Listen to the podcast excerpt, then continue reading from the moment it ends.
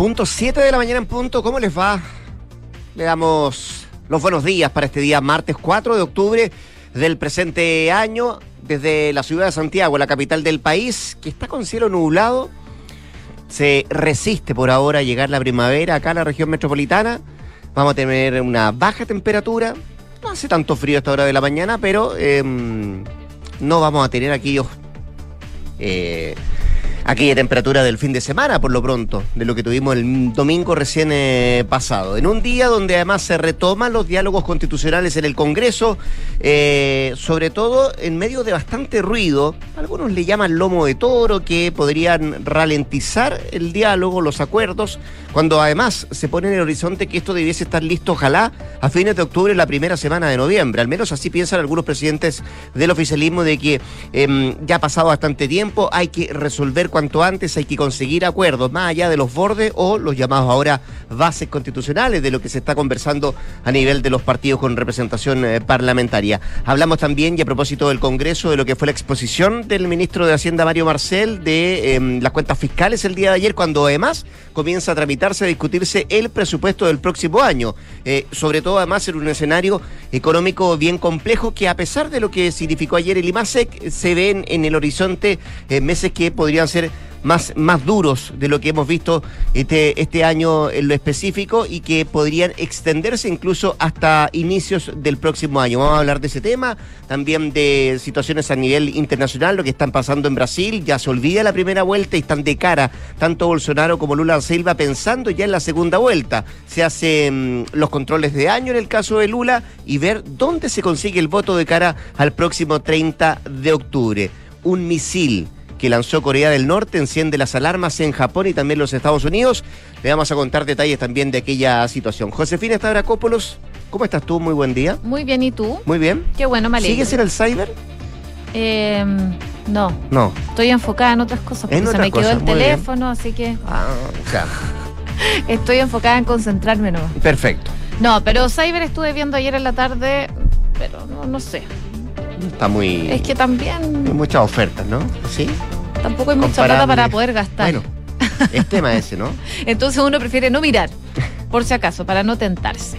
Oye, les cuento que hasta ahora en Santiago está helada la mañana, 9 grados de temperatura. Helada para mí, por supuesto, para muchos puede ser una Y temperatura agradable. Eres veranista.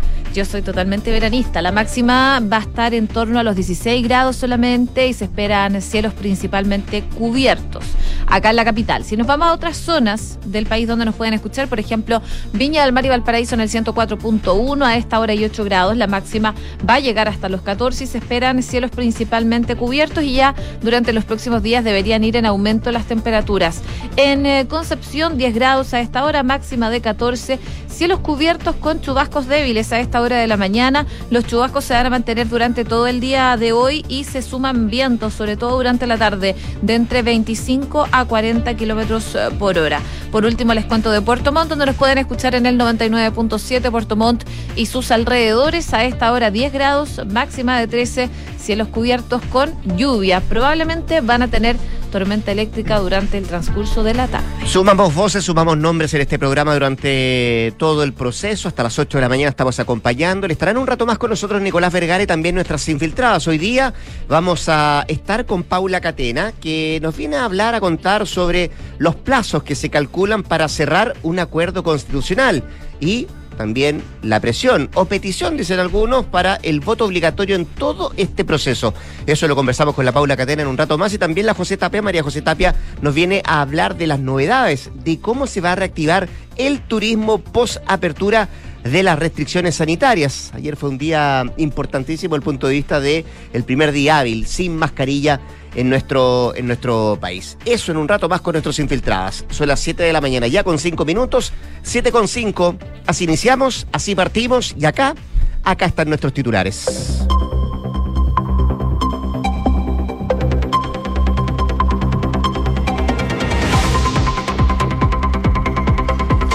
La moneda advirtió a sus partidos su preocupación por el amarre de temas de fondo en las negociaciones constitucionales. Los timoneles oficialistas dieron cuenta a la moneda sobre el avance de las tratativas y las ministras del comité político advirtieron a las coaliciones sobre la necesidad de no caer en el intento de la derecha de negociar materias de contenido. La ministra Camila Vallejo aclaró que el proyecto de aborto libre no llegará este año. Desde la moneda, la autoridad afirmó que se ha creado una falsa polémica respecto a declaraciones que fueron bastante claras, dice por parte de la ministra Antonia Orellana durante el fin de semana. Hoy comienza la discusión del TPP-11 en el Senado. Ayer los comités parlamentarios del eh, Senado acordaron que la discusión del proyecto se iniciaría ya hoy día, sin embargo la votación va a ser el próximo 11 de octubre. La OCDE sitúa a Chile como el país que mantuvo más tiempo cerradas las escuelas durante la pandemia. Según el informe Panorama de la Educación 2022, el país tuvo más de 250 días eh, cerrados y los establecimientos disponibles, la mayoría durante el 2020. La Fiscalía Nacional Económica pidió que se ordene a Transbank y a los bancos el cumplimiento forzoso de la sentencia de la Corte Suprema por las tarifas. Según la Fiscalía, el máximo tribunal dictó órdenes y directrices claras que han sido incumplidas por la empresa. Noticias internacionales, el gobierno de Japón llamó a la población a refugiarse tras el lanzamiento de un misil de Corea del Norte que sobrevoló territorio nipón. Desde Tokio y desde Washington consideraron el hecho como un claro y serio desafío a la comunidad internacional.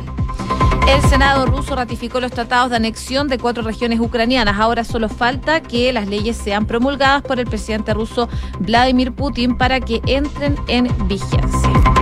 Y les cuento también que ya se dio a conocer el Premio Nobel de Física 2022, fue otorgado a los especialistas en eh, mecánica cuántica, Eileen Aspect, John F. Closer y Anton Seilin. El premio fue concedido por sus experimentos con fotones enredados, estableciendo la mm, violación de las desigualdades de Bell y siendo pioneros en la ciencia de la información cuántica.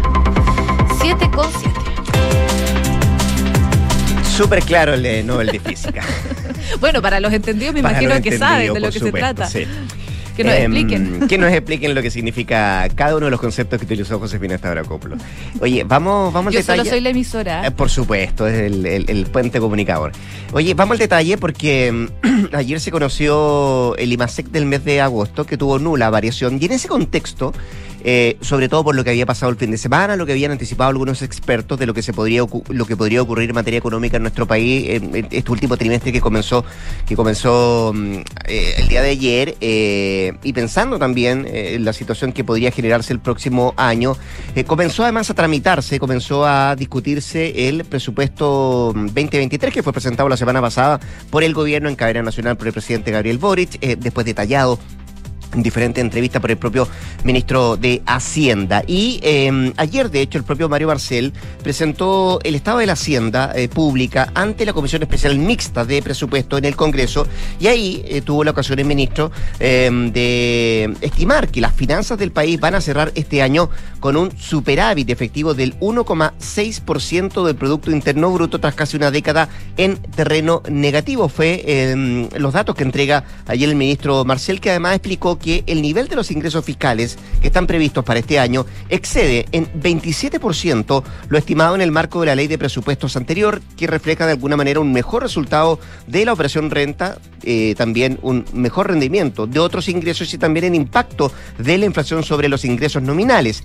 Por otra parte, eh, destacó también el ministro Marcel que el gasto del gobierno central va a experimentar este año una caída de 24,5% real, reflejando el término de las transferencias masivas del segundo semestre del año 2021 y una gestión disciplinada del resto del gasto. Fue parte de lo que detalló el em, jefe de la billetera fiscal. Todo ello, dice Marcel, se traduce en un mejoramiento del balance fiscal para este año que se proyecta va a terminar en un superávit de 1,6%, cifra que se compara más que favorablemente con el déficit que se estimó en el contexto del presupuesto del presente año, que de 2,8% del PIB, destaca el ministro y también lo que presentó frente a los parlamentarios. Y en ese escenario, también el ministro Marcel explicó que el gobierno va a elaborar el proyecto de presupuesto para, el próximo año que eh, contempla un gasto fiscal del orden del 4,2% en base a la regla de balance cíclicamente ajustado o lo llamado balance estructural. Es em, un presupuesto que tiene foco en eh, seguridad económica, en seguridad pública y también en protección social. Decía ayer mientras exponía los números el ministro de Hacienda y que tiene un plazo de discusión de 60 días desde que comenzó ayer a discutirse en esta comisión mixta de presupuesto. Pero em, se destaca porque además se da en un contexto donde muchos pensaban, y así lo habían manifestado el fin de semana, muchos expertos lo, planteaban, que podíamos tener agosto como el primer em, crecimiento negativo del país, cosa que no ocurrió y que de alguna manera significa un aire, comillas, para eh, la situación económica que estamos viendo. Más allá de lo que ha dicho también el propio secretario de Estado, de que los próximos meses seguramente vamos a tener una situación mucho más delicada eh, en materia económica, eh, utilizando incluso, verbalizando el concepto de recesión que podríamos tener para los próximos meses. No se juega con una fecha, con un mes, Marcel, pero dice sí, efectivamente podríamos tener a fin de año, en este último trimestre, una situación mucho más compleja en materia en materia económica que podría afectar incluso el tema del desempleo, que es una de las cosas que preocupa eh, no solamente a los parlamentarios, el propio gobierno, sino que también a los expertos de lo que podría ocurrir en los próximos meses. En paralelo, continúan las audiencias en la Comisión de Trabajo del Senado para poder contribuir en este debate del proyecto que busca disminuir la jornada laboral de 45 a 40 horas.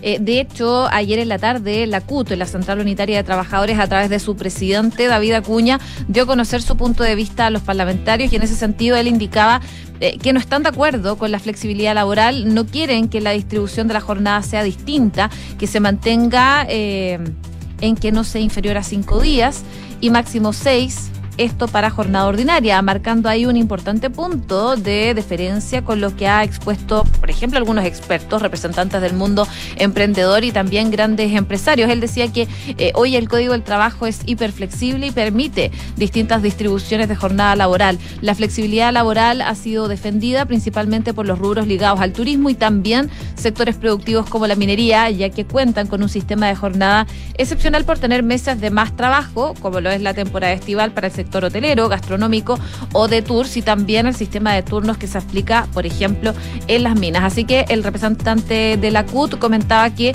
la rebaja de horas no debe considerar rebaja de remuneraciones y que se debe apuntar a que las negociaciones se hagan de manera colectiva a través de los sindicatos y no de manera particular con el empleador, parte de la postura que tiene la CUT en este debate que se está desarrollando, por supuesto, respecto a rebajar las horas de jornada laboral. Eh, temazo es el de la flexibilidad, vamos a ver cómo se instala efectivamente, más allá de lo que se ha resuelto y este proyecto de ley que, por cierto, también eh, se está discutiendo en el Congreso. Siete con eh, trece minutos. Estás escuchando Duna en punto. Vamos a la política por un momento. Hoy se retoma el diálogo constituyente y ayer decíamos que esta semana podía ser clave en materia de alcanzar acuerdos de cara a una nueva constitución para el país, pero, pero parece que se enrea las cosas, eh, sobre todo por las declaraciones de la ministra de la Mujer y Equidad de Género, Antonia Orellana, que ayer instala el tema del aborto sin causales, que si bien está dentro del programa de gobierno, algunos critican el timing eh, de la Secretaría de Estado para eh, volver a poner sobre la mesa este, este tema cuando dicen mucho, bueno, efectivamente, si bien es un tema importante, pero hay otras prioridades hoy día que hay que eh, ponerle acento, poner el foco. Bueno, a lo anterior se suma también la petición de algunos parlamentarios de la democracia cristiana, encabezados por la senadora y jefa de bancada de la DC, Jimena Rincón, para que el voto sea obligatorio de acá en adelante en todo este proceso eleccionario. Bueno, sin embargo, eh, ayer también en el oficialismo manifestaron su rechazo hacia las condiciones que a su juicio ha colocado la oposición para seguir adelante con las negociaciones para un nuevo proceso constituyente junto con aumentar también la presión a ese sector para poner un plazo para el cierre de los diálogos. Básicamente lamentan desde el oficialismo que desde Chile Vamos se hayan utilizado los dichos de la ministra de la Mujer para poner trabas al desarrollo de las conversaciones, de los diálogos, de las negociaciones en este proceso constituyente. Y de hecho, algunos presidentes de partido sostienen que no corresponde que la derecha intervenga en el programa de gobierno, más allá de que la propia ministra de la Mujer ha explicado que no hay un proyecto en discusión en relación al aborto, que si bien está dentro del programa de gobierno, pero no hay un proyecto en discusión, fue lo que se aclaró ayer de parte mm, de la propia ministra vocera Camila Vallejo. Bueno, por otra parte también defienden que el gobierno quiere avanzar en un Estado social y democrático de derecho, pero eso no significa que a cambio se tengan que aceptar todas las condiciones que está poniendo o que podría poner la derecha en este proceso constituyente. Esa es la advertencia que se hace desde el oficialismo, donde además se pone como plazo inicios de noviembre o fines de octubre para terminar o presentar los acuerdos definitivos en materia de diálogos constitucionales. Y a propósito de condiciones, lo decíamos, ¿ah? Lo del voto obligatorio también parece ser algo que quiere, mm, que quiere instalarse, eh, pero quiere instalarse ahora mismo para que siga todo el proceso de aquí en adelante.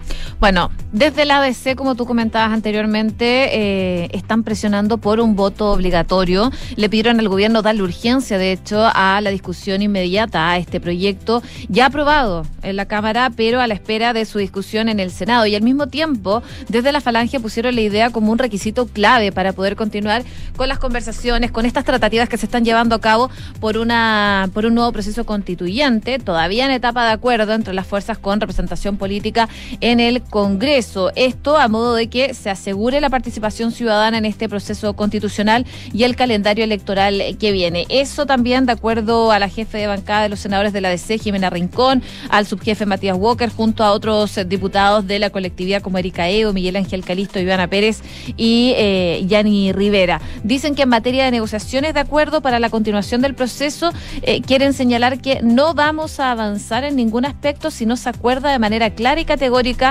que en cada una de las partes de este proceso y de cada una de las votaciones que vamos a enfrentar como país vamos a tener voto obligatorio. Así que, de alguna forma, poniendo presión también a estas negociaciones que se están llevando a cabo. De todas maneras, la vocera de gobierno se abrió al voto obligatorio tras señalar esto por parte de la DC y dice que no tenían problema con evaluarlo. Sí, fíjate que más allá de que algunos sostengan que se trata de una condición que está poniendo algunos parlamentarios de la democracia cristiana, parece que hay bastante consenso en que de aquí en adelante eh, el voto en los procesos eleccionarios y sobre todo lo que podría ocurrir de cara al nuevo proceso constituyente sea, sea obligatorio. 7 de la mañana con 17 minutos. Escuchas, Duna en punto. Miremos un poco más de lo que está pasando más allá de nuestra frontera. Ojo con lo que está ocurriendo en Corea del Norte, entre Corea del Norte y Japón, digámoslo, crece la tensión porque el primer ministro de Japón, Fumio Kichi, calificó hoy de barbarie el último lanzamiento por parte de Corea del Norte de un misil balístico que sobrevoló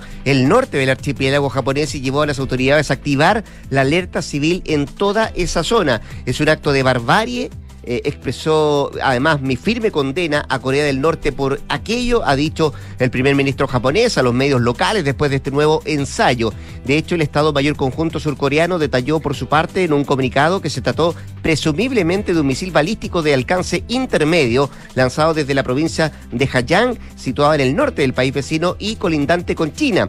Este misil cayó en aguas del Pacífico y fuera del espacio económico exclusivo de Japón, según lo que ha dicho el Ministerio de Defensa, que por el momento no ha detectado ningún daño en aeronaves ni tampoco en embarcaciones en esa, en esa zona. El primer ministro japonés también ordenó a las autoridades nacionales que recopilen toda la información disponible del lanzamiento en cooperación con sus aliados Seúl y también con Washington y convocó a una reunión de emergencia del Consejo de Seguridad Nacional para analizar esta situación que, sin lugar a dudas, pone tensa la situación entre las relaciones de ambos países. Se dice que la trayectoria de este misil desencadenó la activación del sistema de alerta civil en zonas, a través de la cual se insta a la población a refugiarse ante el posible impacto del eh, proyectil. Y se trata de la primera ocasión, sí, la primera ocasión en que Japón activa esta alerta por un misil desde el 15 de septiembre del año 2017, cuando otro proyectil norcoreano sobrevoló Hokkaido. Es la información eh, internacional del momento que tiene que ver con la situación tensa que se está generando entre Corea del Norte y Japón a propósito del lanzamiento de este misil balístico. 7 de la mañana con 19 minutos.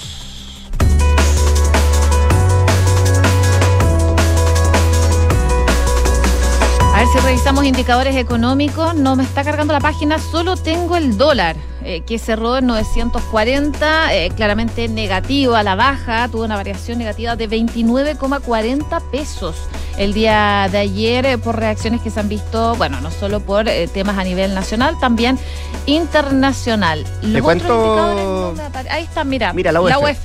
34.312 pesos. El dólar, como les comentaba, a la baja, el euro 925, el IPSA 5.143 puntos al alza y el cobre 3,43 dólares la libra. Sí, bajó un poquito hasta ahora, 3,42, pero de todas maneras con números importantes para, para el cobre que tiene ahora una variación positiva del 0,72%.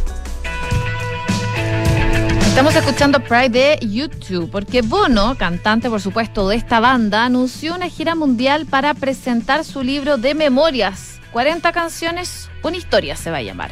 El trabajo eh, va a llegar a las librerías el primero de noviembre, va a tener 576 páginas, así que me imagino que los fanáticos van a estar felices, donde el músico explora los orígenes de 40 canciones que marcaron la historia de la banda irlandesa. El artista anunció en las redes sociales, por supuesto, un tour llamado Story of Surrender que va a comenzar el 2 de noviembre en la ciudad de Nueva York. Y ahí, claro, dice Bono está saliendo a la ruta para la gira del libro.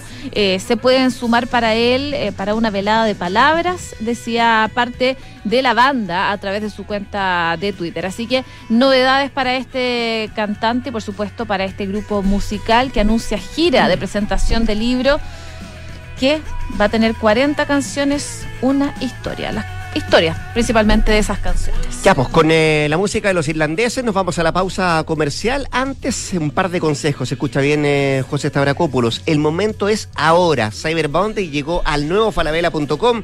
Aprovecha miles de ofertas y descuentos imperdibles. Hasta el 5 de octubre, solo en falabella.com. También puede descargar la aplicación. Y en caso de faltar, ¿cuánto tiempo tu familia estaría protegida? Con el seguro de vida, ahorro y salud, protección integral MedLife, tienes más protección para tu familia y más tranquilidad para ti. Solicita una asesoría en medlife.cl y conecta la gestión de tu empresa con Sapiens CRP y tu área de gestión de personas con Senda. Ambas soluciones de Defontana en su ecosistema de gestión empresarial. Integra todos los procesos de tu compañía en defontana.com. Pausa comercial nos queda mucho más que revisar acá en Duran Punto. Quédese, quédese el 89.7. Vamos y volvemos.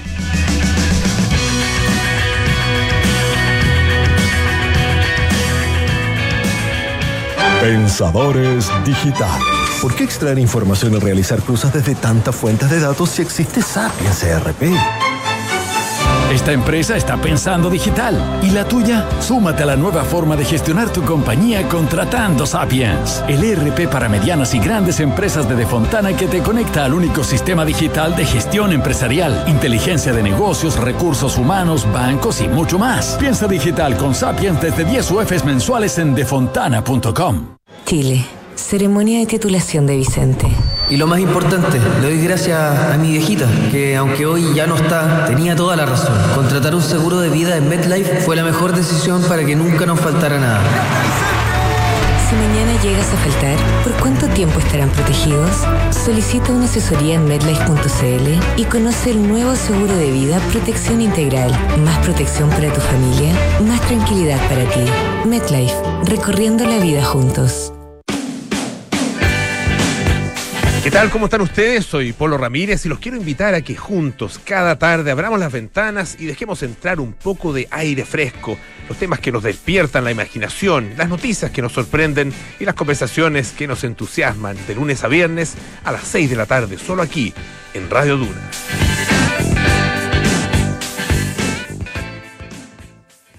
Ahora que llegamos, podemos tomar algo calientito. Bueno, Tata, ¿unos cafecitos? Ya. Oye, me contó el papá que cambiaste la alarma al final. Sí, vinieron la semana pasada. Y mira, con este simple llavero activo y desactivo para entrar y salir. Ay, pero qué tecnológico. Vio que estoy actualizado, muy fácil de usar. Y tu abuela, feliz. La veo bastante más tranquila. Protege lo que más quieres con Alarmas Verisur. Contrata llamando al 600-385-0003 o en verisur.cl. Activa Verisur. Activa tu tranquilidad. Escuchas Duna en punto con Rodrigo Álvarez. 7 de la mañana con 24 minutos, 7 con eh, 24, seguimos acá en Duran Punto, eh, revisando la actualidad informativa, que vemos en un momento lo que está pasando en, eh, en Brasil, subimos de la primera vuelta que eh, finalizó el fin de semana y ya tanto el actual presidente Jair Bolsonaro como también el candidato a la presidencia Luis Ignacio Lula da Silva ya piensan en la segunda vuelta mm, eh, electoral que está fijada para el próximo 30 de octubre. Eh, y desde el punto de vista de quien ganó la primera vuelta con escaso margen, casi cinco puntos porcentuales de diferencia, es que es el, eh, el, el- caso de Lula da Silva, ya comenzaron a hacerse de alguna manera los controles de daño. Esto, de daño, digo. ¿Esto por qué? Porque, bueno, si bien la mayoría de los eh, sondeos, la mayoría de la encuesta, hasta antes del fin de semana, lo daban por ganador a Lula con una, con una amplia diferencia, bueno, no ocurrió aquello. eh, y de alguna u otra manera se genera alguna es- especie de nerviosismo en sus lo que dicen la mayoría de los diarios brasileños respecto a cómo se va a encarar esta segunda vuelta presidencial. Eh, y ayer mismo eh, partió ya para Lula esta segunda vuelta presidencial. Yo decía, haciendo el control de daño, mirando dónde va a tener que buscar aquellos votos que le fueron esquivos en la primera vuelta para consagrarse como eh, presidente, mm, presidente del país el próximo 30 de octubre. Y lo que ha dicho Lula da Silva en las primeras alocuciones post primera vuelta es que él pretende hablar con todas las fuerzas políticas por para formar un bloque democrático que eh, vaya en contra del actual gobernante Jair Bolsonaro con pistas a esta segunda vuelta del próximo 30 de octubre. Entre otras cosas, lo que decía Lula da Silva es que en este momento hay un 60% del pueblo brasileño que rechaza este gobierno y por eso tenemos que cerrar acuerdos y conversar con todos, es lo que afirmó Lula en un pronunciamiento eh, frente a los medios de comunicación. También el líder del Partido de los Trabajadores eh, reunió a sus principales aliados apenas un día después de ganar la primera vuelta de los comicios con 48,4% de los votos y ahí conversó con ellos, delineó las primeras estrategias que va a avanzar de cara a la segunda vuelta y establecer dónde están aquellos bolsones de votos que podía eh, conseguir. Muchos dicen, bueno, el centro será importante y podría marcar la diferencia de lo que pase en esta segunda vuelta. ¿Qué es lo que dicen desde el Partido de los Trabajadores, desde la cúpula del Partido de los Trabajadores? Bueno, insisten en que es importante reforzar el mensaje de que el resultado fue una victoria, eh, lo que pasó en la primera vuelta, y sacan además a relucir de que el partido que lidera con mano de hierro Lula desde su fundación en 1980 ha resucitado en apenas cuatro años. De hecho, el 2018 Lula estaba en prisión por condenas por corrupción que se anularon el año pasado y el bolsonarismo estaba en auge, pero este año 2022, dicen desde ese partido, eh, rozaron el triunfo en esta primera vuelta y resaltan que de aquí en adelante todo tiene que marchar de cara a que se consiga el triunfo el próximo 30 de, mm, 30 de octubre. Eh, son parte de las co- conversaciones que se están tomando de cara a la segunda vuelta presidencial brasileña. Eh, hay algunos expertos que dicen que será importante mirar eh, qué es lo que pasa con aquella parte de la población que no acudió a votar en más de 30 millones de personas, casi el 20% de, em, de los votantes en Brasil que no participaron de esta primera, de esta primera vuelta y tratar de convencer a aquella población para que por una vez vaya a, a votar el próximo 30, pero también eh, pueda eh, inclinar el voto hacia el eh, líder del Partido de los Trabajadores. En la otra vereda, el presidente Jair Bolsonaro eh, si bien eh, tomó esto con tranquilidad, a pesar de que se trata de un aumento importante en su caudal de votación, sobre todo por lo que habían mostrado las encuestas antes del fin de semana, lo que hizo ayer Bolsonaro, entre otras cosas, más allá de hablar con la prensa, es mm, despachar eh, desde la sede del gobierno en Brasilia algunos proyectos de ley y establecer algunas conversaciones también con sus gobernadores regionales, que también pasaron a la segunda vuelta y mirando además lo que va a pasar en materia parlamentaria, donde se consigue también bastantes nombres eh, en bastante se consigue un parlamento bien conservador en Brasil a propósito de la primera eh, vuelta. ¿Qué dijo Bolsonaro? Bueno, eh, él dijo mantengan el foco, uno de los principales objetivos fue alcanzado ya, que era pasar a la segunda vuelta, eh, y ahora tenemos que enfocarnos en lo que va a ocurrir el próximo 30 de octubre. Según Bolsonaro, las fuerzas conservadoras lograron en las urnas lo necesario para liderar a Brasil del autoritarismo, de liberar, digo, a Brasil del autoritarismo, del chantaje y también de la injusticia que tanto indigna. Y en su opinión, el cambio más profundo del país ya comenzó y no es el pueblo el que debe temer. Fue eh, lo que dijo eh, Jair Bolsonaro. Entonces, ya mirando él y también mirando Lula da Silva, lo que va a pasar de cara a la segunda vuelta presidencial en ese país y ver también cuál es la situación que se genera eh, de aquí al próximo 30 de octubre. ¿Dónde van a conseguir los votos? ¿Cuál es el control de daños que se hace? ¿Cuál es la expectativa que tienen, por ejemplo, los diferentes expertos de cómo se va a dar esta segunda vuelta presidencial? Pero todos apuntan a que sin lugar a dudas será bastante reñida. 7 de la mañana con 30 minutos. Estás en Duna en Punto. Volvamos a nuestro país porque ayer estuvo en el Congreso la delegada presidencial de la región metropolitana, Constanza Martínez, eh, donde estuvo explicando, entre otras cosas, eh, citada por la Comisión de Seguridad Pública de la Cámara de Diputados, eh, las situaciones de desorden que se han ido generando en eh, diferentes eventos eh, masivos, lo que pasó el martes 27 de septiembre en las afueras y las inmediaciones del Estadio Nacional, donde grupos de personas alteraron el orden público queriendo hacer ingreso al primer concierto de Daddy Yankee, eh, donde además hubo eh, entradas sin cortar, hubo gente que además salió lesionada. Bueno, a propósito de esa situación se buscó la presencia y las explicaciones de la delegada presidencial en esta Comisión de Seguridad Pública de la Cámara de Diputados. Y ahí la diputada, la delegada fue clara en señalar que, eh, que para evitar este tipo de situaciones que se generaron ese día particularmente, sin tener que aumentar significativamente la dotación policial, se requiere, decía ella, avanzar en dos proyectos de ley en las que actualmente trabaja la Subsecretaría de Prevención del Delito. Según lo que decía ella, eh, se pudo analizar la ausencia en materia de legislación respecto a la organización de los eventos masivos, como también la necesaria av- avance en la ley de seguridad privada. Son los dos proyectos de ley que puso foco la delegada presidencial para decir que se requieren estas normativas para poder ir en ayuda de evitar situaciones como la que vimos el martes de la semana pasada. Y en relación a las medidas que quiere tomar la delegación de cara a los próximos eventos eh, musicales que se vienen para la región metropolitana, ella decía que se viene trabajando hace rato con equipos que son profesionales y técnicos en la materia y se va a reforzar también el trabajo con carabineros en términos de su operatividad, pero también queremos, decía la delegada mm, presidencial, avanzar en la colaboración pública y privada que, esto se tiene que ir reforzando, decía ella.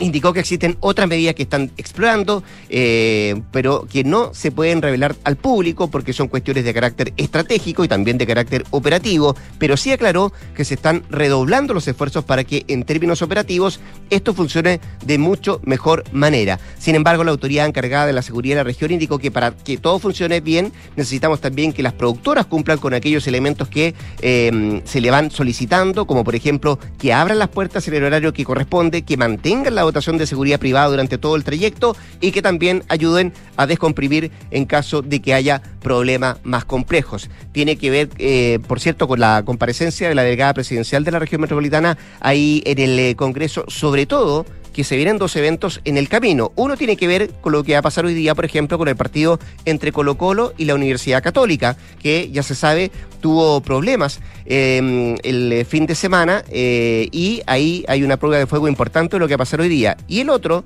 tiene que ver con lo que va a ocurrir mañana en el Estadio Nacional, que es el concierto de Guns N' Roses, que también eh, tiene una gran afluencia de público y es otro de los desafíos que tiene, por cierto, la mm, delegación eh, mm, presidencial de la región metropolitana para evitar que ocurran situaciones como la que se vieron eh, la semana pasada en el concierto de Daddy Yankee. Así que vamos a ver qué es lo que pasa hoy día, particularmente en el Monumental, con el partido entre Colo Colo y la Católica, y lo que podría pasar mañana también con el concierto de Guns N' Roses que está proyectado para el Estadio Nacional. 7 de la mañana con 34 minutos.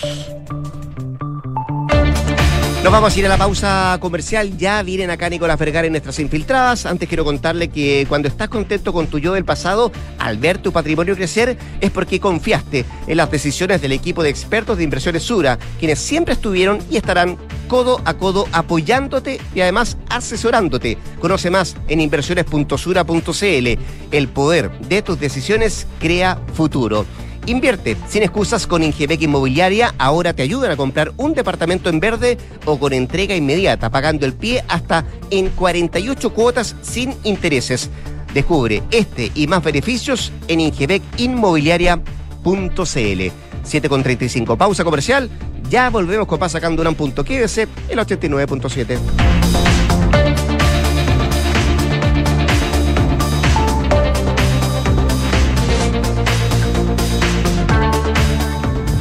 ¿Tus inversiones están creando el futuro que quieres? Sí, y no solo el mío, también el de mi familia. ¿Tu patrimonio está protegido? Sí, porque elijo asesorarme con expertos. El poder de tus decisiones crea futuro. Por eso en Inversiones Sura te asesoramos con soluciones personalizadas y con la mayor oferta de inversión del mercado. El poder de tus decisiones crea futuro. Sura. Cuando te ponen el pie, no siempre es una zancadilla. Ahora en Ingebec Inmobiliaria te ayudan a comprar un departamento en verde o con entrega inmediata, pagando el pie hasta en cuatro años y sin intereses. Por fin la oportunidad que estabas esperando para invertir. Encuentra este o más beneficios en ingebecinmobiliaria.cl. Ingebec Inmobiliaria, tu inversión, nuestro compromiso. Maca, ¿qué haces por acá? Hola Javi, qué rico verte. Pensé que estaban de vacaciones. Sí, regresamos ayer. Estuvimos en el sur con los niños dos semanas y nosotros descansamos en Me imagino. ¿Y cómo hicieron con la casa tanto tiempo? Todo perfecto. Contratamos la alarma de Verisur antes de irnos y resultó genial. Pudimos controlar desde la app la casa y así estar más tranquilos. ¡Ah, qué buena! Protege lo que más quieres con Alarmas Verisur. Contrata llamando al 600-385-0003 o en verisur.cl. Activa Verisur. Activa tu tranquilidad. Por ocho años consecutivos, Premio Aporte Urbano reconoce y destaca los mejores proyectos de construcción y arquitectura que contribuyen al desarrollo de las ciudades en todo el país. Desde una plaza o un jardín infantil hasta la recuperación de un inmueble patrimonial, todos los proyectos tienen espacio y ayudan a mejorar el entorno y la calidad de vida de las personas. Porque los aportes urbanos tienen premio. Postula tu proyecto del 12 de septiembre al 13 de octubre en www.premioaporteurbano.cl. Enfrentar el cambio climático es tarea de todos. Duna, por un futuro más sostenible. La pandemia de COVID-19 impulsó al mundo científico a innovar en avances para evitar no solamente su contagio, sino también el de otros virus similares.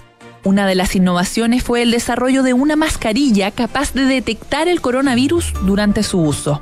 El Instituto de Ciencia e Ingeniería Médica del Instituto Tecnológico de Massachusetts, en colaboración con la Universidad de Harvard, diseñaron un prototipo de biosensor que cambia de color ante configuraciones específicas de ARN y ADN basados en una técnica de liofilización de moléculas que se activan en presencia de humedad. En esta mascarilla inteligente se podrá oprimir una ampolla de agua que activará los sensores instalados en ella, los que cambiarán de color si se detecta la presencia del virus. Acciona, expertos en el desarrollo de infraestructuras sostenibles para recuperar el planeta. Oye, ¿subiste la última de Soto? No, ¿qué hizo ahora? Se compró un auto. Nah.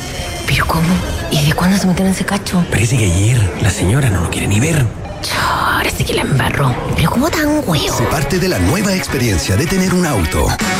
Suscríbete a smarticar.cl sin hacer trámites, pagar mantenciones, patente ni seguros. Smarticar. Comprarse un auto no es smarty.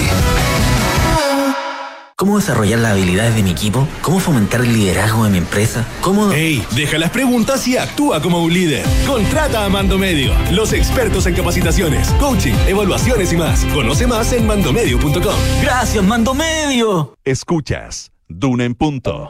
Duna 89.7.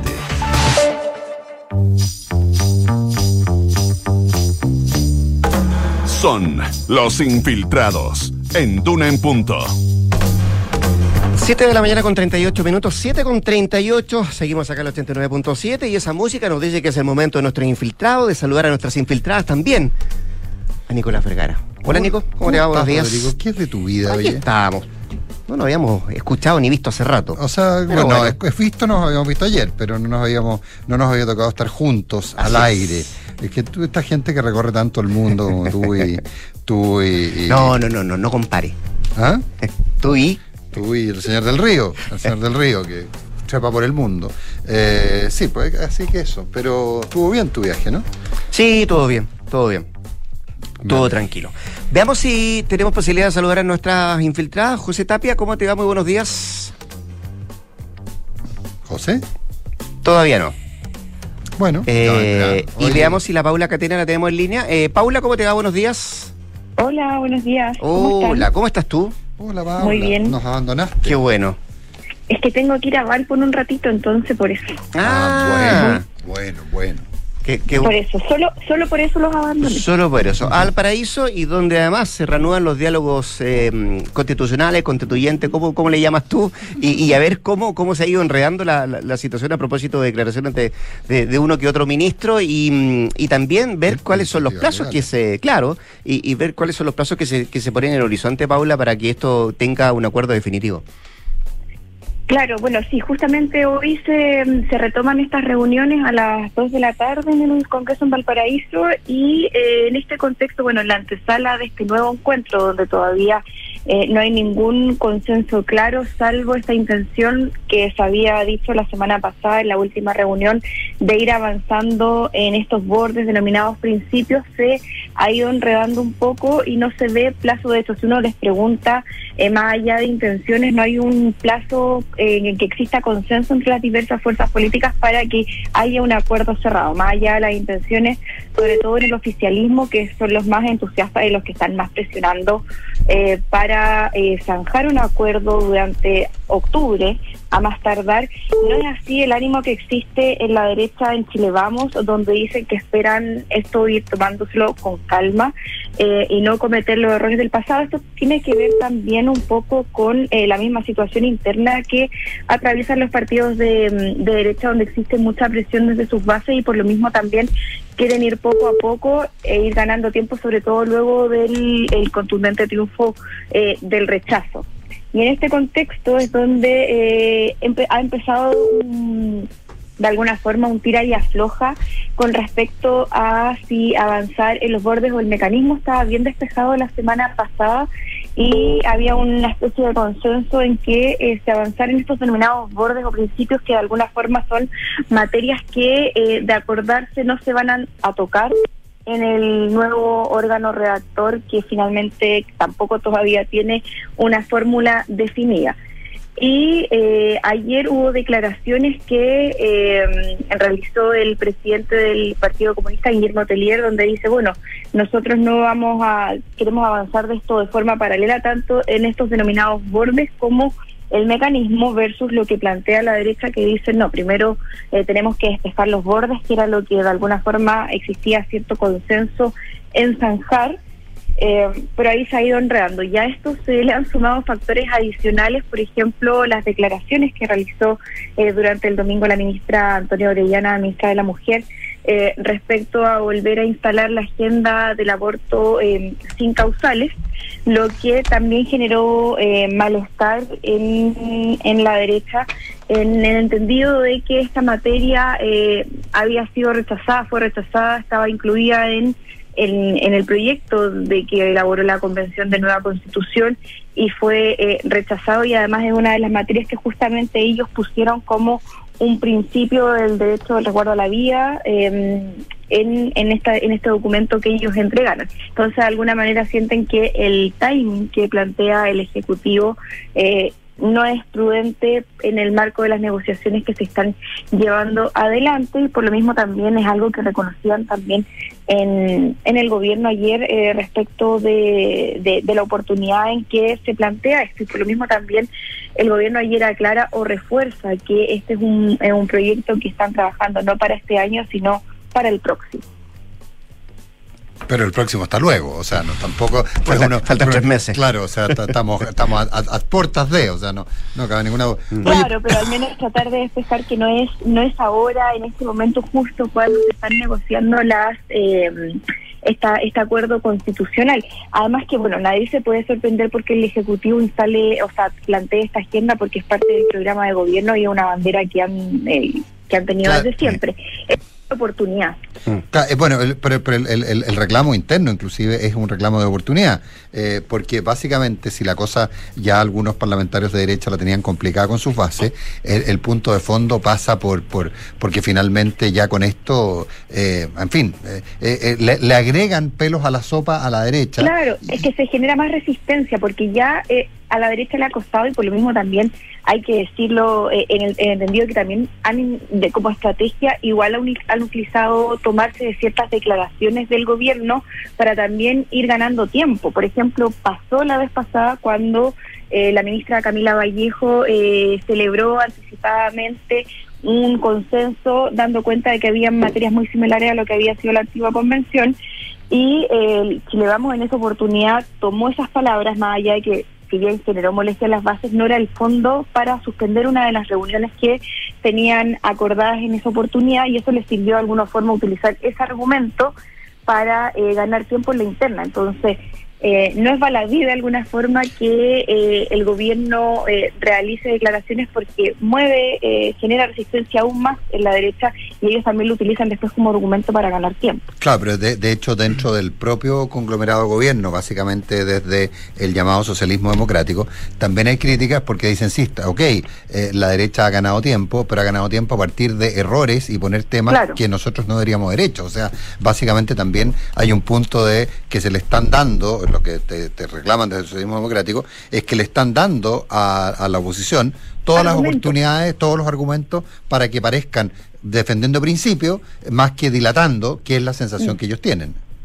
Claro, es que es que esto es ahí y, y ahí por eso también esta ahora se, se añade este, este nuevo factor que eh, lo recogieron en la nota de, mm, de, Juan Ojea y de Cristóbal Fuentes hoy, que eh, Telier plantea de que, bueno, nosotros no queremos avanzar eh, solo en, en las bases, sino también en el mecanismo, versus lo que plantea la derecha, y ahí se va a generar seguramente otro punto de, eh, de tensión en la reunión que se va a desarrollar hoy día, y hay que ver finalmente cómo se resuelve esto en el entendido de que sectores, de- sobre todo de, eh, de apruebo dignidad, buscan que esto se resuelva eh, con celeridad. Algunos planteaban incluso que ojalá esto antes de el 19 de octubre eh, tener al menos un, un avance y consenso, lo que en la derecha ven muy difícil. De hecho, ellos creen que eh, al menos lo que me decían ayer en RN y en la UDI en la tarde, que ellos hasta creen que esto va a eh, tirar, tiene más cara para noviembre que eh, para octubre. O sea, para un acuerdo final, digo. Sí, eh, eh, escuchaba el, domingo también a la propia presidenta del PS que también se ponía como plazo noviembre. Claro, esto era el entendido de que el, el acuerdo anterior fue el 15 de noviembre Claro. del 2019 y creen que podría ser una fecha simbólica también resolverlo en esta oportunidad durante ese mes.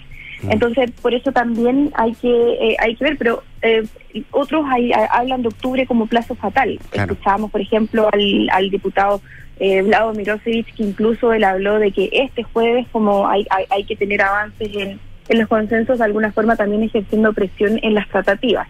Lo que tampoco cae bien en la derecha porque eh, justamente ellos están con esta idea de ir paso a paso y, eh, y, y- y no y no generar más ruido en sus internos. Eh, Paula, lo, lo del voto obligatorio también es una condición, ¿o no? Bueno, eso sí, la, la DC ayer lo planteó como una, una condición, pero la verdad es que existe harto consenso, Hay más consenso, en, ¿no? Mm. en, en el voto obligatorio durante todo el proceso. Pues, Al, me- al menos plebiscito de salida, eso ya está más o menos zanjado, están todos de acuerdo. Y eh, lo que queda pendiente, que igual existe un alto grado de consenso, es si es que la elección de los futuros convencionales o como se le llame dependiendo del nombre que con lo que, que termine finalmente este nuevo órgano redactor eh, que sean también elegidos con eh, voto obligatorio, eh, pero en general la sensación y lo que transmiten los partidos es que esto llegó para quedarse y sobre todo en un contexto en donde el propio eh, presidente Gabriel Boric en su época de diputado, él también era partidario y defendió la idea del del voto obligatorio por lo mismo creen que es muy difícil en esta oportunidad oponerse eh, a esa iniciativa.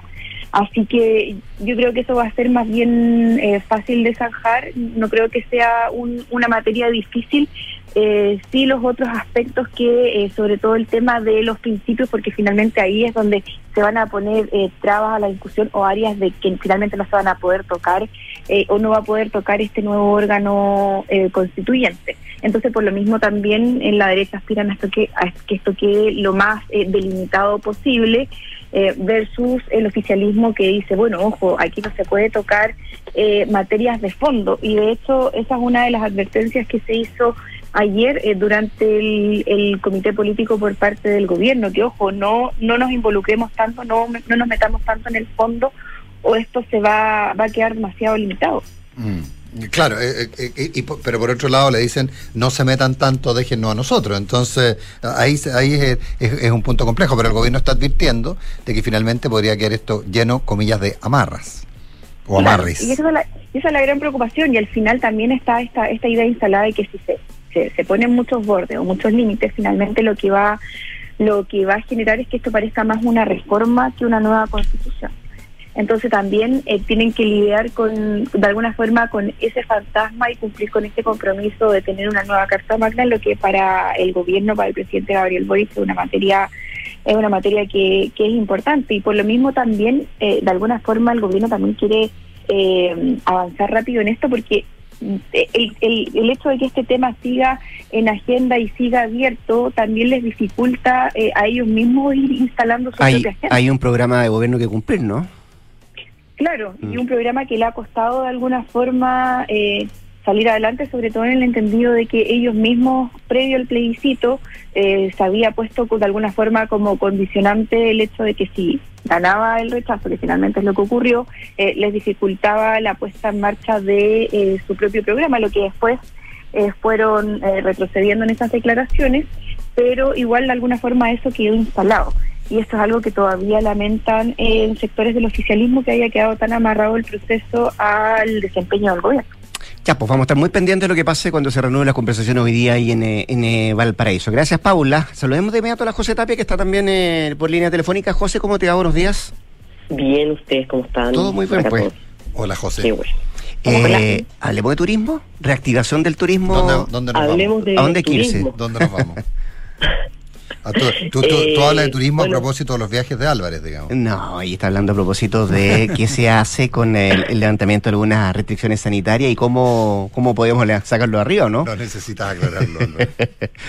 Tal cual, tal cual. No, sí, el sábado obviamente se cumplió lo que tanto había pedido el turismo, que era básicamente el fin del pase de movilidad, que venía ya a acompañar lo que había sido el término de la homologación de vacuna y el término finalmente de las restricciones en general. Era algo que el turismo pedía como condición para poder reactivarse, entendiendo que, como lo hemos hablado otras veces, ha sido por lejos uno de los sectores más afectados con la pandemia. Y eh, a raíz de justamente que terminaban las restricciones, ya el turismo empezó a prepararse para eh, lograr finalmente recuperar terreno durante la temporada alta que parte ahora en el verano. Hace un par de semanas, el Consejo Consultivo de Promoción Turística, que es una entidad que incluye al gobierno y a diversos gremios de la industria, lanzaron la campaña Go por Chile o Vamos por Chile, que está en cinco idiomas con foco, con foco en eh, seis mercados más o menos, que Brasil, Argentina, Colombia, Perú, Estados Unidos y Europa, Europa y Canadá. Y es una estrategia, que, una estrategia que va a durar hasta diciembre de 2022, básicamente promoviendo y promocionando Chile como destino y diciendo que ya no existen restricciones, por ende se puede ir con total libertad. Esta es una de las tantas estrategias que está generando la industria de cara a la temporada alta, lo que viene acompañado de tres factores que serían positivos para el sector. Primero, la apertura de la isla de Pascua, que ya se hizo eh, un primer vuelo comercial y que ya eh, se notó alta demanda. Después la apertura en septiembre de la temporada de crucero, donde ya se esperan más de 300 naves que recalen eh, hasta abril del próximo año. Y el dólar, que el dólar genera eh, un impulso adicional porque lo que genera, lo que hace este tema de, de que, de que la moneda esté tan depreciada es que el consumo obviamente para los turistas extranjeros se hace más beneficioso en términos de costo, le sale más barato. Chile se pone barato, Ah. claro. Chile se pone barato para los extranjeros. Y eso obviamente es un factor sumamente importante que los favorece. Y por otra parte, las empresas chilenas que se dedican al turismo y que venden en dólares, también les favorece más a la hora de cambiar los dólares a pesos. Eh, rinde más. Y por ende, ese factor esperan que también los favorezca. Ya hay cifras que se han ido dando a conocer eh, de Fede Tour, que lo que plantean básicamente es que si en un diciembre normal, prepandemia, llegaban cerca de 450 mil turistas extranjeros, para diciembre de 2022 se espera que ingresen un poco más de 323 mil. Sea es una recuperación cercana al 80%, todavía no estamos en un 100, pero sí en un 80, que si miramos para atrás, obviamente es bastante auspicioso. En enero de 2022 estábamos con un 80% por debajo de enero de 2019. Por ende, claramente ya hay voces que dicen que esto va a ser una escalada alcista.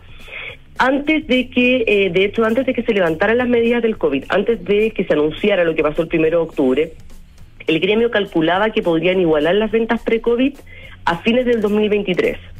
Tras el anuncio del gobierno, ya esas proyecciones se adelantaron para septiembre del próximo año. Y de hecho, ya hay hoteleros que estiman que podrían alcanzar niveles de ocupación prepandemia.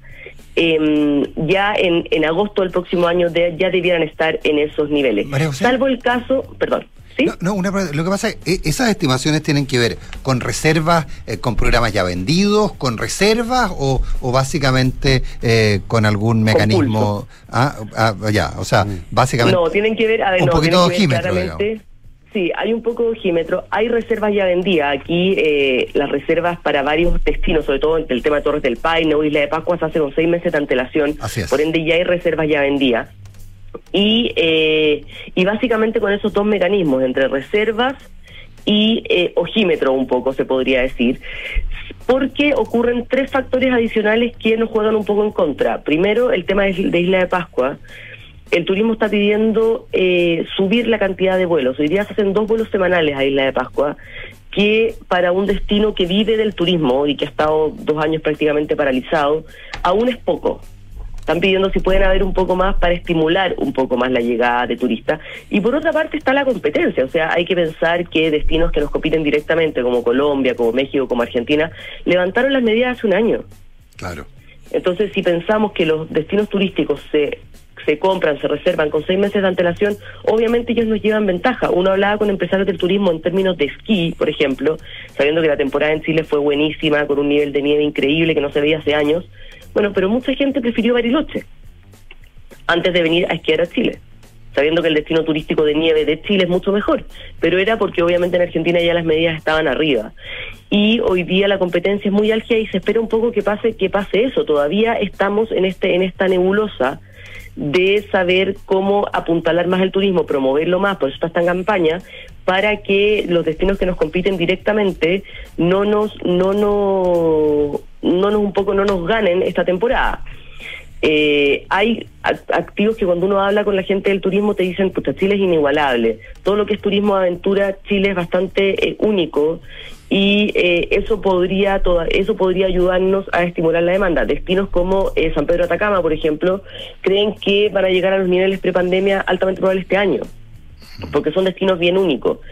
Pero para los que buscan em, viajes más programados a lo mejor, o sea, que sobre todo el turista europeo, que ese sí programa con, har- con harta antelación, es poco probable que se vea tanto este año. De hecho, para Torres del Paine, por ejemplo, decían que ellos creen que todavía van a tener que vivir esta temporada con turismo nacional. O sea, porque sus grandes, sus grandes eh, extranjeros son los europeos. Y por el lado de la hotelería, eh, recordaban, yo hablaba con, con gente ayer del sector que me recordaba todavía el tema de que ellos empiezan a ganar plata con un 50% de ocupación. Hoy día estamos justo en ese límite y hay, eh, si bien hay hoteleros que te dicen no, vamos a estar en un 70%, hay otros que todavía te dicen que van a estar en un 55% ganando, pero todavía en un sector que está muy apalancado, que eh, de hecho cuotas del, del FOGAPE que se dieron como ayuda eh, durante la pandemia, eh, hay eh, empresarios turísticos que deben cuotas de eso, que están reprogramando esas cuotas. O sea, todavía en un sector que para poder recuperarse, si bien van a recuperar los niveles prepandemia el 2023, para recuperarse financieramente, no creen que sea antes del 2025. Así que todavía la verdad es que es que son muy buenas noticias para el sector, pero queda es un sector que está muy resentido. Bueno, y lo, y lo que te dicen eh, lo que te dicen también es que una base que tenía Chile sobre el resto de América Latina, que era la seguridad, se ha perdido. Eh, y ese es otro elemento que también les complica mucho. Eh, un elemento, la gente prefería venir a Chile versus otros destinos porque se podía pasar tranquilo por las ciudades y la percepción externa que hay es que eso ya no ocurre. Entonces ahí tienes un problema adicional. Bueno, claro, y todo lo que, bueno, yo cuando, cuando hace un tiempo atrás me tocó hacer un reportaje del centro de Santiago, que era un, un, un lugar donde llevaban a los turistas a conocer, a recorrer. Hoy ese centro de Santiago está, como todos sabemos, destruido, entonces también obviamente un desincentivo adicional para que los turistas se queden más en la capital y de ahí viajen a otros puntos. Bueno, que harto, harto por recuperar O sea, todavía o para sea, poder eh, avanzar. O sea, este, este, este, este tema, Santiago, Santiago histórico, comillas, Va- Va- eh, Viñas de Casablanca, Valparaíso, hoy día se quedó Mm. solo con las viñas. Porque Valparaíso tampoco se puede ir. En fin. Pues, vamos a ver lo que viene. José Tapia, muchas gracias, ¿ah? Muchas gracias a ustedes. Paula Catena también. Buen viaje a Valparaíso. Gracias, que estén bien. Días. Gracias, Paula. Nicolás. Ya nos vemos con Consuelo Saber en un rato. Así es. Hablemos en off ya viene. Antes, actualización de informaciones con Josefina Stavrakopoulos. Que es acá el 89.7. Buen día. Vamos.